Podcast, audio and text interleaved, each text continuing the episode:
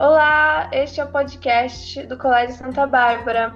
Nesta série de episódios, nós, alunos do segundo ano do ensino médio, abordaremos algumas temáticas relacionadas ao nazismo, à Segunda Guerra e seus desdobramentos. E nós vamos falar sobre as bruxas da noite e a participação das mulheres na guerra.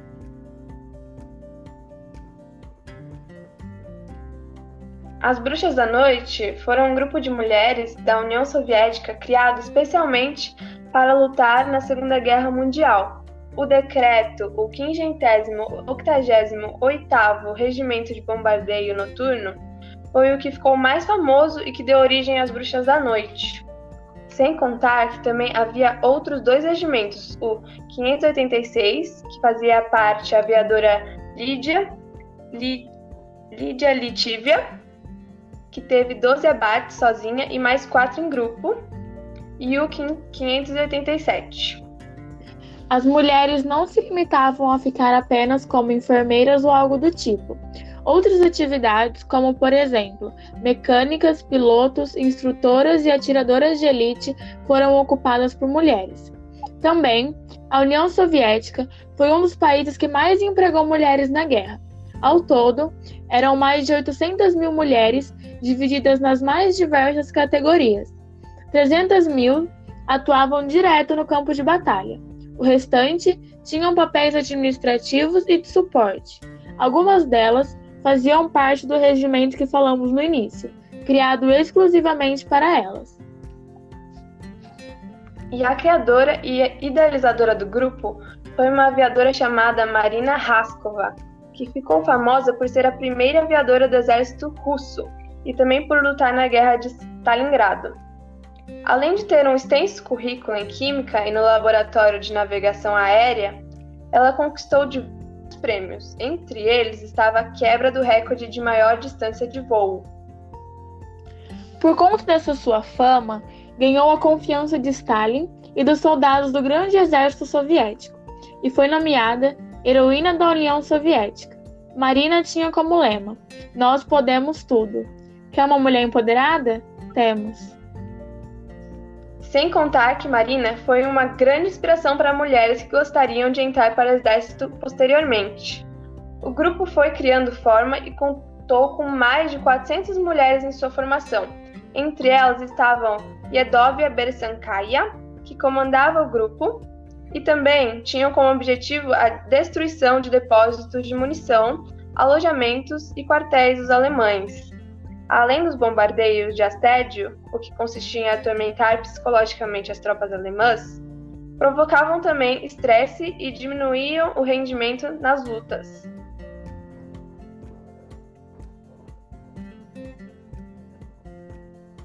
Amiga, você.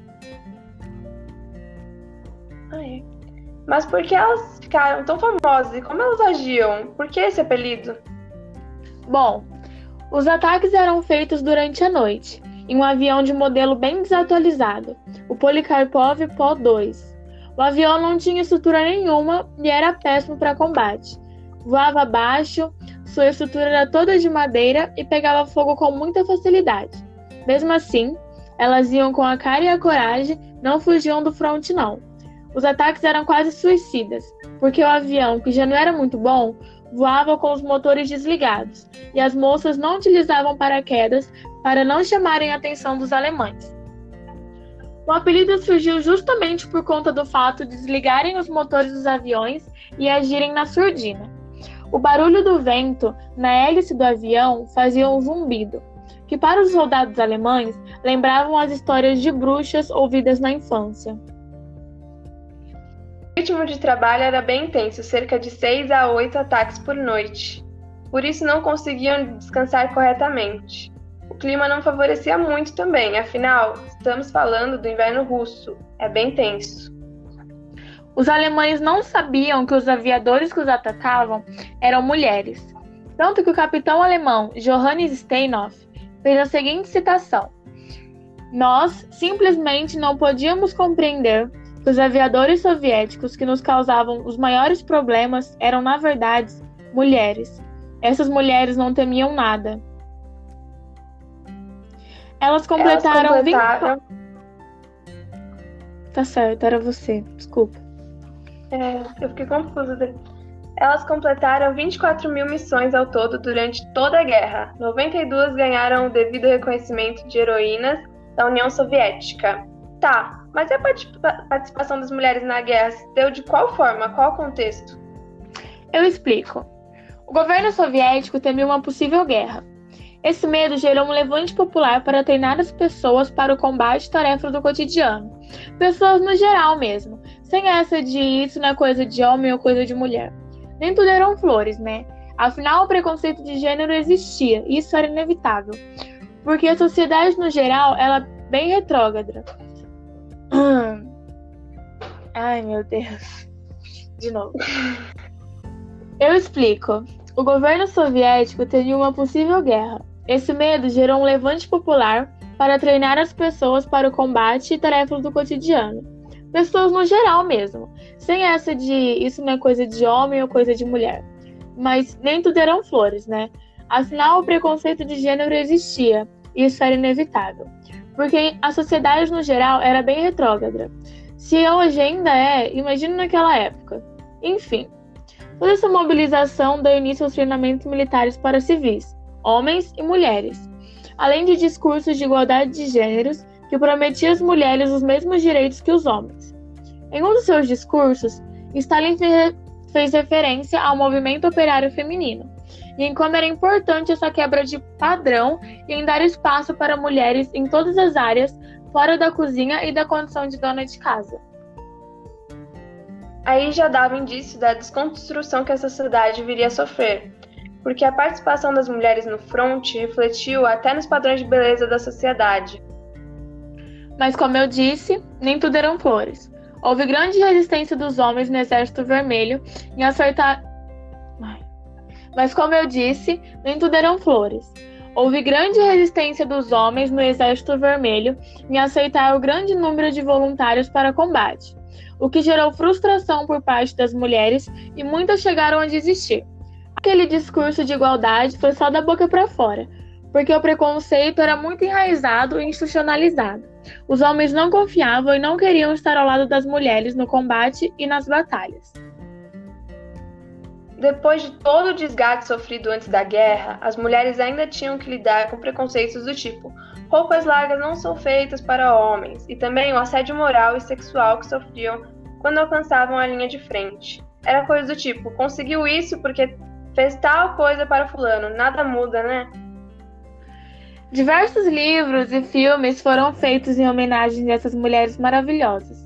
Algumas das obras que contam sua história são o livro da escritora premiada e jornalista italiana Kitana Armeri, Bruxas da Noite, a história não contada do regimento aéreo feminino russo durante a Segunda Guerra Mundial, publicado em 2019.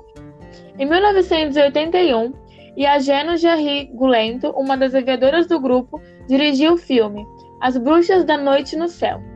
Com o crescimento das mulheres, com a luta para a igualdade, mais um filme como inspiração vai ser lançado em 2021, Litviak, uma produção russa que vai recontar a história da pilota de caça Rosa Branca de Stalingrado, que derrubou diversos aviões nazistas durante os combates pela cidade. A Guerra Não Tem Rosto de Mulher, livro que conta a história das mulheres que lutaram no Exército Vermelho do Mundial. Svetlana Alexievich dá voz a essas mulheres de forma angustiante e surpreendente, em memórias que mostram frio, fome, violência sexual e a sombra onipresente da morte. E, por fim, no livro Defendendo a Pátria, a escritora Litua Ninogradova narra o destacado papel da mulher soviética no combate frente ao exército de Adolfo Hitler. Fica a indicação para quem se interessou e gostaria de saber e aprender um pouco mais. Muitas pessoas não conhecem e nunca ouviram falar das Bruxas da Noite, ou de outras mulheres que fizeram nome na guerra.